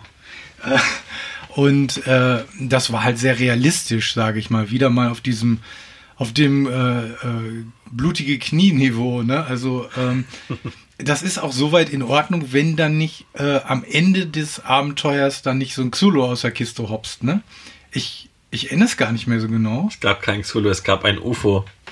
aber hatten wir genau und dann Und ein Doppelgänger, genau. Genau. Also wenn hätten wir uns da in einen Kampf verwickeln lassen, dann wären wir auch chancenlos gewesen. Ne? Ihr seid heldenhaft geflohen vor dem. Ja, sa- sag ich doch. von dem Doppelgänger. Ja, weil es gab gar keine, äh, gar keine andere Option. Doch, doch, ihr hättet es schaffen können. Ja, man hätte im Keller ein paar Ratten töten können, um ein bisschen zu leveln. Aber es hätte so lange gedauert, das Leveln. Ja, Und das war das Einsteigerabenteuer. Ja, genau. Aber eigentlich gibt es doch immer im Einsteigerabenteuer die Quest, äh, töte 20 Ratten oder so oder 100. Sonst, aber das Da, nicht. Da gibt's Nee. auch. Wir hatten auch nicht so viel Zeit, glaube ich, an dem Abend. Das weiß ich nicht. Aber wir haben trotzdem, glaube ich, drei Stunden verbraucht oder so. Ja, ich erinnere das gar nicht. Das ist, wir hatten keine echten Kämpfe, ne? Doch, doch, wir Doch, hatten doch, Kampf. doch, ja, doch, doch, doch. Ja, ja, weil, aber das, Das waren war- diese das war- Wachsoldaten, genau. die uns dann da. Das war aus dem Schnellstarter. Der ja interessanterweise, das Abenteuer spielt ja hier bei uns um die Ecke. In der Erdfunkstelle Fuchsstadt. Bei Hammelburg. Das ist ja nur, weiß ich nicht, 20 Minuten weg von uns. ja. Deswegen haben wir alles vor Ort gespielt. Und die blutigen Knie waren Wir haben es gelabt. genau. Wir haben, wir haben Contact gelabt. Ja. Und uns den, den, den, den Doppelgänger aus Pappmaché nachgebaut. Ich hatte so eine dicke Kruste auf den Knien, so eine fette Borke. Habe ich auch fummel ich heute noch drauf. Bis die Wachmänner von der Erdfunkstelle kamen und uns vertrieben haben. Vielleicht, äh, vielleicht ja, da müsste man eigentlich mal ein schönes Foto von meinen blutigen Knien reinstellen. Ich glaube, das möchte keiner sehen. Naja, jedenfalls, ähm, die Rollen, obwohl die Community noch aktiv ist, ist die Rollenspielreihe jetzt mit der Veröffentlichung des Softcover-Regelwerks, also quasi der Neuveröffentlichung, das auch schon überarbeitet ist mit Erratas und allem drum und dran, erstmal abgeschlossen. Das äh, Softcover-Regelwerk hat 320 Seiten, ist schwarz-weiß, kostet 29,95. Ich verliere gerade meine Aufzeichnung. Ähm, und enthält den Hintergrund, den man braucht, die Regeln, die Charaktererschaffung, äh, eine Kampagne, die ganz gut ist. Und, ähm, das ist so typisch Contact, es enthält so viel Ausrüstung, dass es bei anderen Spielen für ein eigenes Quellenbuch gereicht hätte. Also was da an, an, an Waffen und Panzerungen und Fahrzeugen aufgefahren wird, ist enorm. Also das zeigt schon den Fokus des Spiels. Wie viele Seiten sind das? 320. Ist die Bindung so gut, dass sie das hält dann auch mit den vielen Waffen drin und so? Ich glaube ja, Uhrwerk hat ja generell immer eine sehr gute Druckqualität. Ach, ist das so ein Hardcover? Nee, das ist ein Softcover. Okay. Ich habe noch die Hardcover, ich habe sogar zwei gekauft Ja. damals. Ach, deswegen auch der günstigere Preis jetzt. Genau. Hm, okay. Und die Hardcover haben damals 50 Euro gekostet, aber die sind ausverkauft. Genau.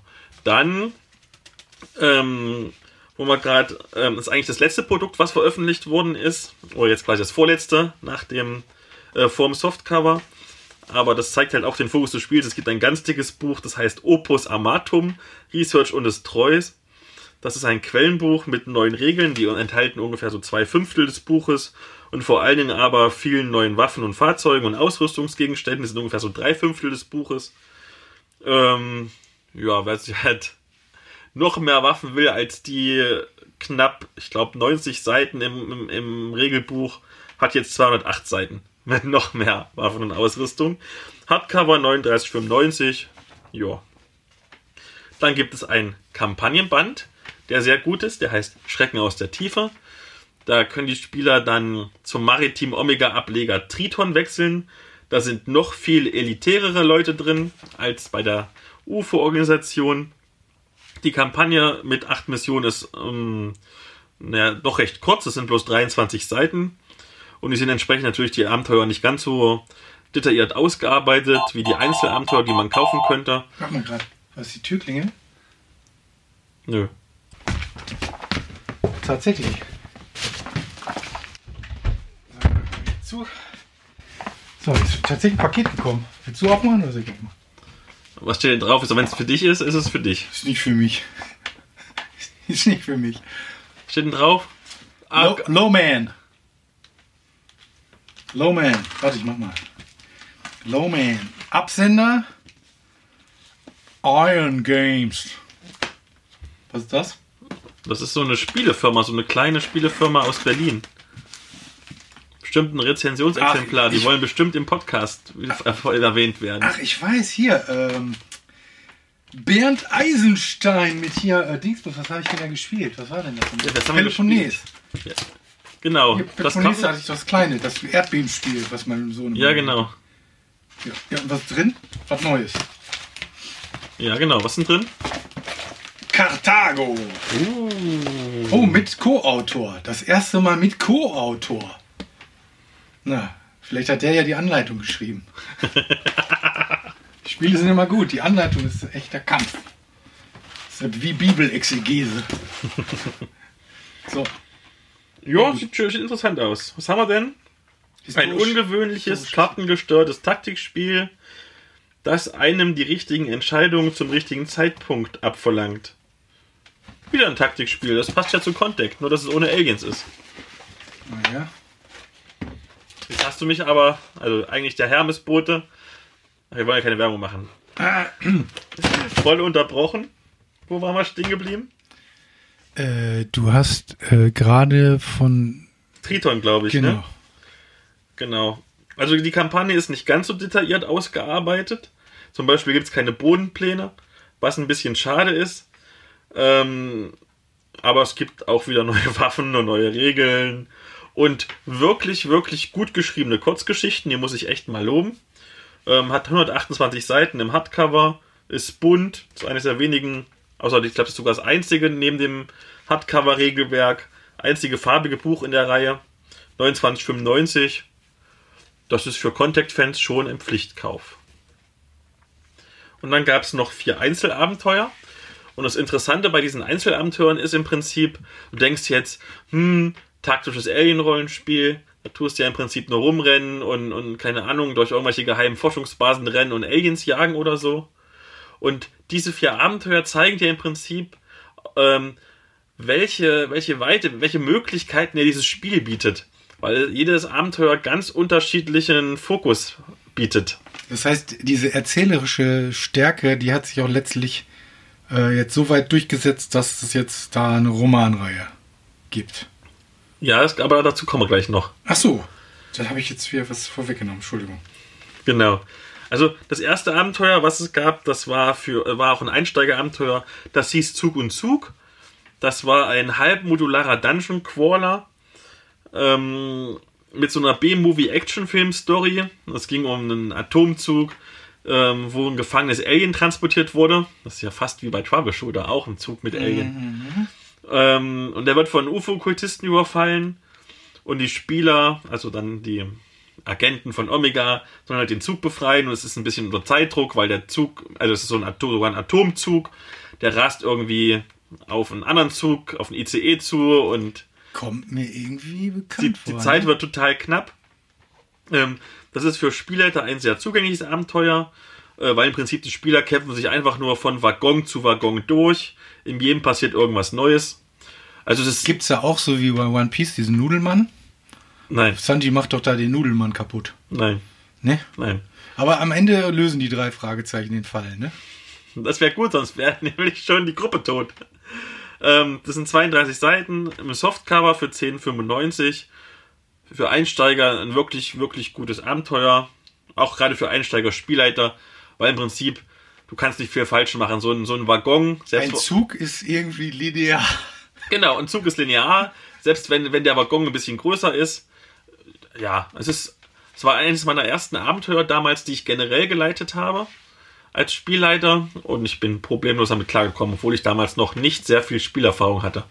Da hatte ich, glaube ich, hm, bestimmt, ich glaube, erst ein Vierteljahr oder so Spiel, Spielleitererfahrung und bin 14 Jahre Kinderhorst. Nein, das warst du, nicht ich. ähm, dem gegenüber diesem Action-Abenteuer steht ATX 51. Das ist ein ganz ruhiges Abenteuer mit, äh, für Detektiv und Charakterspiel. Und zwar handelt es sich bei diesem ATX 51 um einen viertägigen Kongress in äh, Area 51 in Nevada. Der wird irgendwie so halbjährlich organisiert von Omega, wo sich die ganzen wichtigen Politiker treffen und die Forscher und alle möglichen um sich weiterzubilden und, und, und halt die neuesten Alien-Jagdpläne auszutauschen. Und da können die Spieler Abenteuer erlegen. Und ich betone das können.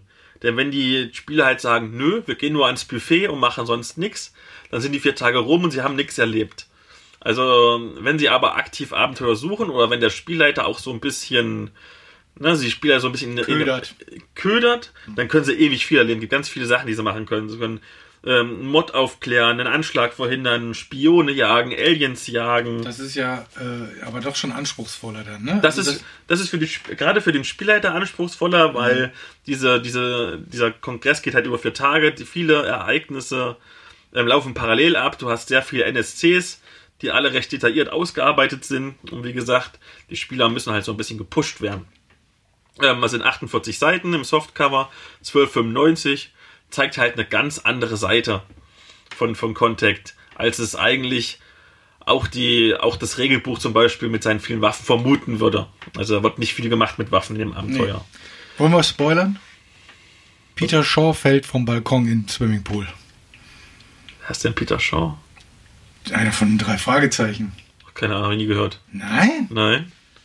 Oh. Das kommt in die Kommentare auf jeden Fall. Dann ähm, ein Abenteuer, was ich auch sehr, sehr gerne gespielt habe oder geleitet habe, mehrmals, ist Krater des Verderbens. Ähm, da ist diesmal eine Weltraum-Horror-Geschichte, anstatt, anstatt ähm, ja, was Ruhiges. Ähm, ähm, ähm, Ich will in der Sendung mal die Äs zählen. Also meine, die gehen ja ins, in dreistelligen Bereich. Ich weiß nicht, Philipp hat, glaube ich, auch ein paar untergebracht gerade. Mal, mal sehen. Ja, los, dann setz nochmal neu an. Und das andere musst du ja rausschneiden. Ja, das schneide ich dann raus. Wenn du das aufnimmst, während du erzählst. Ja, mach, es ist, das läuft doch. Los. Also eine, das ist glaube ich das Abenteuer, was ich sogar am meisten gespielt habe von den ganzen Contact-Abenteuern, war Krater des Verderbens. Das ist ähm, Weltraumhorror und es geht darum, dass Omega eine neue Mondstation hat, ähm, auf der sich aber seltsame Ereignisse häufen. Total ungewöhnlich, Leute haben Halluzinationen, Leute bringen sich um, unvermittelt. Niemand weiß, was los ist. Das ist ja wie bei Clooney. Ja, genau, ne? es geht in die Richtung. Und es gibt erst einen Prolog als Abenteuer, ähm, wo die Spieler sich vorbereiten müssen im Space Center auf diesen und ein bisschen Astronautentraining machen müssen, um sich halt auf den Flug vorzubereiten. Und es wird immer wieder durch Ereignisse unterbrochen, weil es einen Saboteur gibt. Und es ist quasi Detektivspiel der, der Spieler, dass sie rausfinden müssen, wer sabotiert denn jetzt die ganze Mission. Und wahrscheinlich ist das nicht ein und dieselbe Person, die diese Effekte auslöst. der Saboteur und die. Das werde ich nicht verraten. Naja, jedenfalls fliegen sie dann halt doch zum Mond irgendwann, es klappt, aber das Raumschiff stürzt ab und die Spieler sitzen halt auf dieser Mondbasis dann fest. Und was jetzt passiert, sind so ganz viele kleine Ereignismodule, das heißt, die Spieler ähm, erleben quasi den ganz normalen Mondalltag und immer wieder kann der Spielleiter dann neue gruselige Ereignisse einstreuen. Ähm, und wenn er das halt nicht geballt macht, also Stück am Stück, sondern halt immer mal ab und zu ein kleines, dann baut sich eine ganz, ganz dichte, panikartige Stimmung auch in den Spielern aus. Auf. Also wenn ich jetzt zum Beispiel ähm, sehe, einer aus meiner damaligen Testrunde, ich sage jetzt nicht wer, aber er ist im Namen meines Blogs enthalten, konnte dann drei Tage nicht mehr schlafen, nachdem wir diese Abenteuer gespielt hatten. Also man kann es schon sehr gruselig machen. oh je. Ähm, bis hierhin ist dieses Abenteuer wirklich, wirklich gut. Und dann gibt es leider ein großes Problem. Und zwar, das Abenteuer hat kein richtiges Ende. Also du findest irgendwann raus, ähm, was die Ursache ist äh, für, diese, für diese Probleme auf, im, Mondcenter und auch für die Probleme auf der Erde mit dem Saboteur. Ja. Und dann sagt das Spiel, denk dir mal selber aus, wie du den Scheiß lösen willst. Ist jetzt zu Ende. Ach so, die ist, kam gar nicht dann, äh, dass das so kampagnenmäßig, dass man sich dann äh, im Folgeband das so richtig groß auf genau. oder dass man den, den, den, den, Gegner entfliehen lässt und dass der Nee, wieder, nee. Es ist ein, es ist, also, das Abenteuer, also nicht das Abenteuer an sich ist zu Ende, Ja, sondern die es Beschreibung für den Spielleiter. Machmarsch. Mach mal, genau. Denk dir mal aus, wie du den ganzen Schlamassel jetzt lösen willst. ja, das hätte man vielleicht vor 20 Jahren machen können.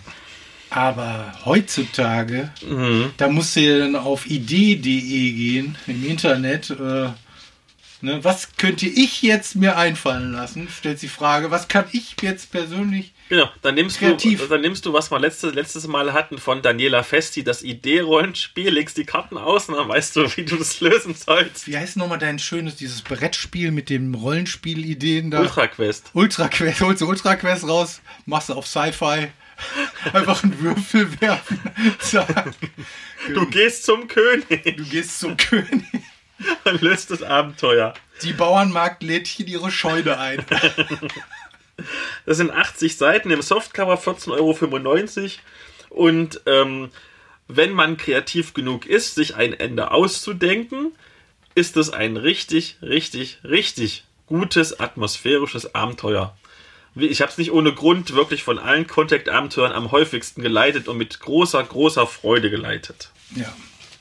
Und sonst gibt es genug Filme in einem ähnlichen Setting. Die einen inspirieren. Genau. Dann guckt man Schweigende Lämmer, passt von der Stimmung dann ja auch ganz gut. Und dann könnte sich ja zum Beispiel der Häftling in der Nebenzelle die Zunge abbeißen und dann ist das Abenteuer zu Ende. Das ist ja das, was ich wahrscheinlich auch besser machen sollte. ja, mit deinen blöden Einwürfen. Okay, wir haben ein Abenteuer noch. Ähm, das ist insgesamt sogar das Beste meiner Meinung nach. Das heißt Projekt Oberon. Ähm, das ist so ein bisschen E.T., nur auf Contact Art. Also so, ein unbekanntes UFO, also unbekannt von einer unbekannten Spezies, ist in so einer hinterwäldlerischen Kleinstadt im tiefsten amerikanischen Redneck-Provinz Westen ähm, abgestürzt. Ähm, dann kommt halt das heillos überforderte Militär und versucht auf dicke Hose zu machen und die Spieler müssen quasi als Geheimagenten in diese Stadt irgendwie eindringen, die abgeriegelt worden ist, weil es darf ja niemand offiziell wissen, dass es, ähm, dass es Aliens gibt. Und wir müssen dann diesen abgestürzten Außerirdischen suchen, dann ein bisschen Diplomatie, also wieder Erstkontaktdiplomatie. Wie wahrscheinlich ist denn so ein Szenario überhaupt? Dass, äh, dass irgendwie, dass es Leben außerhalb der Erde gibt, die mit ihrem Raumschiff zu uns geflogen kommen und dann in der Wüste notlanden, diesen Absturz überleben und dann äh, ein Militär mit dicker Hose dann äh, das alles vertuscht. Deine persönliche Erfahrung. Was ist, ist das überhaupt wahrscheinlich? Ich sage Pi Prozent. Pi Prozent. Also ich habe da zu, zu den Veröffentlichungen, ne? Die haben ja alle ungefähr dieselben Wahrscheinlichkeitsrechnungen und kommen immer zu völlig gegen entgegengesetzten. Äh, ich glaube, Stephen Hawking behauptet, dass das sehr wahrscheinlich ist, dass das Roswell-Alien demnächst wieder vorbeikommt und äh, sagt, ja, jetzt vielleicht diesmal. Äh, ich habe aber für dieses Buch von diesem Astronauten gelesen, von dem deutschen Astronauten. Der sagt, dass wir eine, eine intelligente, menschenähnliche ähm, äh, Kultur treffen könnten, die mit uns auf einer Zivilisationsstufe ist und da ein fruchtbarer Austausch stattfinden kann, äh, ist dermaßen unwahrscheinlich, weil das ist ja so, Leben im Universum möglich, aber wahrscheinlich haben die Warp und wir nicht. Äh, oder anders, wir sind gerade ausgestorben und die sind gerade voll in der Blüte und so weiter. Ne? Du bist jetzt aber kein, nicht Anhänger einer, du sagst das mit Pi. Pi mal Daumen. Ich glaube nicht, dass es Außerirdische gibt, um ehrlich zu sein. Außer Michael Jackson. Hast du ja schon gesagt. Genau. Ich jage sie sehr gerne im Rollenspiel, aber das war es dann auch schon, was ich glaube, jemals an Kontakt mit Unglaublich- Außerirdischen ja, haben zu Okay. Ich meine, es ist das beste Abenteuer, um zurückzukommen zu Projekt Oberon, wo du halt alles hast. Du musst deine sozialen Fähigkeiten nutzen, um mit den Leuten zu quatschen, mit den Aliens. Du musst so deine Schleichen-Skills und Wildnis-Skills nehmen, um erstmal in die Stadt reinzukommen. Am Ende gibt es einen riesengroßen, richtig, richtig coolen, fetten Kampf, wo du deine Kampfskills benutzt. Das ist das Abenteuer als Prototyp, wie jedes gute Contact-Abenteuer sein sollte. Oder jedes Rollenspiel, Abenteuer. Ja, doch, doch, das gefällt mir so, wie das ist. Ja, doch. Von der Dramaturgie her, meine ich. Von der Dramaturgie und von der Verteilung, dass man wirklich jeden Skill mal benutzen kann, doch, tatsächlich. Das ist der Prototyp für ein wirklich gutes Abenteuer generell, nicht nur bei Contact. Und es ist damals der wirklich würdige Abschluss gewesen für die Contact-Abenteuerreihe. Das heißt, die Co- Community äh, ist sehr aktiv in, in, der, in der Eigenproduktion jetzt von Abenteuern und, und Auch, umschreiben und Auch ja, beziehungsweise das alles erstmal durchzuspielen, gerade auch die Kampagnen, man braucht ja schon ein bisschen. Und du weißt ja, wie es ist mit Rollenspielgruppen, da hat mal jemand nicht Ja. Zeit. Und gerade die Gruppen müssen ja gut aufeinander abgestimmt sein. Dann ist wäre schon cool, wenn alle da wären und nicht bloß irgendwie die Hälfte oder so. Dann brauchst du mal, keine Ahnung, einen Wissenschaftler und ist keiner da. Und wenn die Gegner wirklich so gnadenlos sind. Mhm. Es ist, es ist, ist durchaus schon ziemlich, ziemlich auch heftig von, wenn der Spieler dann nicht gnädig ist, am Schwierigkeitsgrad ziemlich heftig. Weil halt schon mal so ein, zwei Alien-Laser-Salven schon mal so einen armen Wissenschaftler zerteilen können. Ja. Die armen, armen, armen Wissenschaftler. Also kostet, hat 40 Seiten, 12,95, auch ein Softcover, wie gesagt, meine große Empfehlung für alle Spiele, die irgendwas mit Sci-Fi zu tun haben oder mit Akte X und sowas in die Richtung gehen. Ansonsten gibt es noch einen Spielleiterschirm. Der ist, glaube ich, bei den ganzen Modifikatoren ziemlich hilfreich für Spielleiter. Ähm, ist vier Pianelle groß. Dazu gibt es ein 16-seitiges Begleitheft für 1995. Und es gibt sogar noch einen Soundtrack, der heißt Contact. The Score Volume 1. Und wahrscheinlich auch Volume letzte. Hostile Encounters 17,95 Euro. Du willst das nicht totreden, das ist, äh, ist ja eher eine Werbung. Genau. Also ich, ich glaube ganz fest, dass die Community irgendwann auch nochmal die App bringen wird, um das ähm, Durchrechnen da zu vereinfachen. Ne? Oder man vereinfacht es generell. Also ich habe gerade, dass es sowieso ein W100-System ist und wenn man noch nicht so weit ist, dass die Charaktere irgendwie bei 120, 150 Prozent sind, was ja möglich ist, ähm, sondern halt noch bei, weiß ich nicht, bei 50, 60, 70, 80 rumkauen, kann man es theoretisch auch mit Call of Cthulhu-Regeln spielen. So haben wir es ja auch gemacht und es ging problemlos. Ja, Die Möglichkeit gibt es ja immer. Genau, dann noch ein bisschen ein paar Modelle nehmen am besten. Wir haben es ja mit Miniaturen auch gespielt und, und einen schönen Bodenplan aufmalen. Das, ist, das macht echt Spaß. Ähm, wer tiefer gerne in diese Welt eintauchen möchte, da kommt bald was total Neues. Aber wie es immer bei den ganzen Geheimagenten-Sachen ist, wenn ich Ihnen die Wahrheit sage, dann muss ich sie jetzt umbringen. Ja.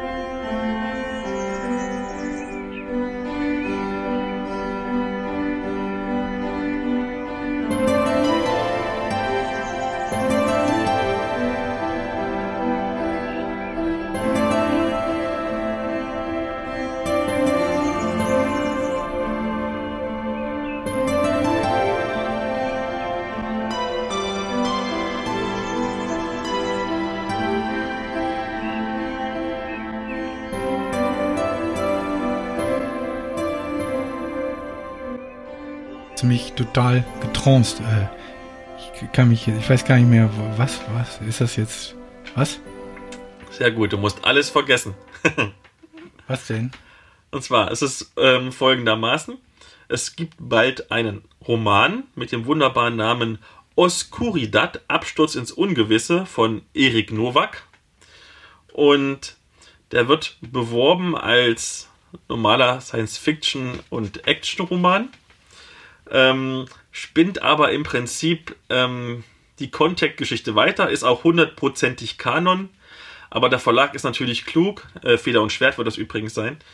Ähm, der Verlag ist natürlich klug und weiß, es gibt nicht so viele Contact-Fans, es gibt aber viele Science-Fiction-Fans und bewirbt deswegen es halt als normalen Science-Fiction-Roman und nicht als, als Contact-Roman speziell. Ähm, und zwar, ich lese einfach mal ähm, äh, vor, worum es geht. Die Bedrohung durch außerirdische Invasoren ist real. Bisher ist der geheime UFO-Verteidigungsorganisation Omega gelungen, das Schlimmste zu verhindern.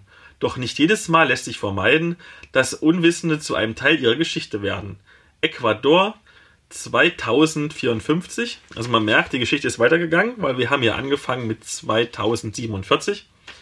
Kaum hat der impulsive US-Kampfpilot Jason Blackthorne seinen Zusammenstoß mit der geheimnisvollen Naomi am Himmel überlebt, gerät er vom Regen in die Traufe.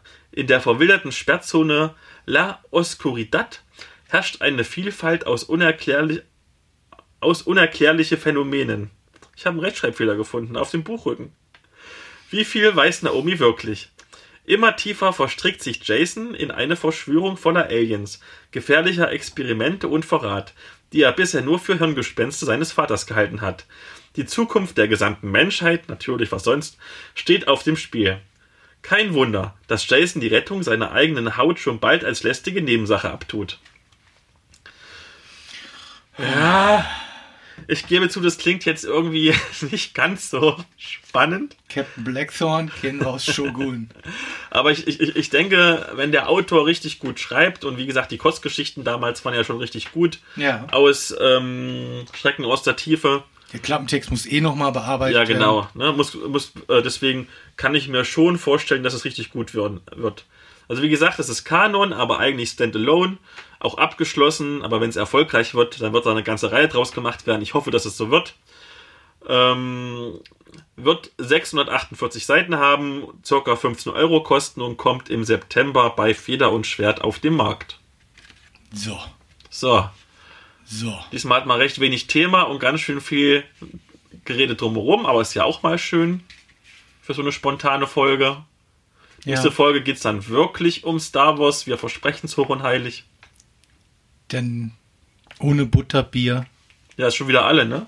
Das war Ja. gar nicht so schlecht. Ja, aber irgendwie hat das auch Einfluss. Das war so psychoaktiv, glaube ich. Ja, ne? Das war bestimmt das ähm, Von Aliens eingeschmuggeltes. von Alien eingeschmutzelte Ingwerwurzel. Oder das waren die vielen E-Nummern, die da drin sind. Echt, ne? Ja, Echt, ne? Und das zusammen mit meiner Allergie, dem Reizdarm und dem anderen Schlafapnoe. Oder, oder, oder, oder die künstlichen Aromen, das kann auch sein. Manometer, Australien. Ja, ne? Ja, die neigen ja zu Extremsport. Da. Wahrscheinlich dreht sich das Bier dann andersrum. Ja, wahrscheinlich. Das ist nicht rechts- oder linksdrehend. Nicht rechtsdrehend wie bei uns, sondern links. Genau. Das könnte ich mir fast vorstellen, so auf dem Surfbrett. Ja, ne? Aber Glasflaschen auf dem Surfbrett sind, glaube ich, nicht erlaubt. Eben. Aber ich finde, wir haben das jetzt gut gemacht und haben uns jetzt den Burger gut verdient, den wir jetzt essen Ja, werden. dann, dann mal los. Mit extra viel Käse. Funky, funky. Wollen wir zu Funky Burger? Nee. Wir fahren direkt zum Hellwig. Das ist eine gute Idee. Gute Nacht. Vielleicht sponsern sie uns das nächste Mal, wenn wir ihren Namen noch dreimal sagen. Hellwig. Hellweg. Der, der Baumarkt. Mit Weltkulturerbe der, Burger. mit der besten Beratung und den äh, preiswertesten Angeboten. Ich habe keine Das ist Ahnung. sauteuer. Das lassen wir dann Das raus. ist alles ungefähr doppelt so teuer wie woanders.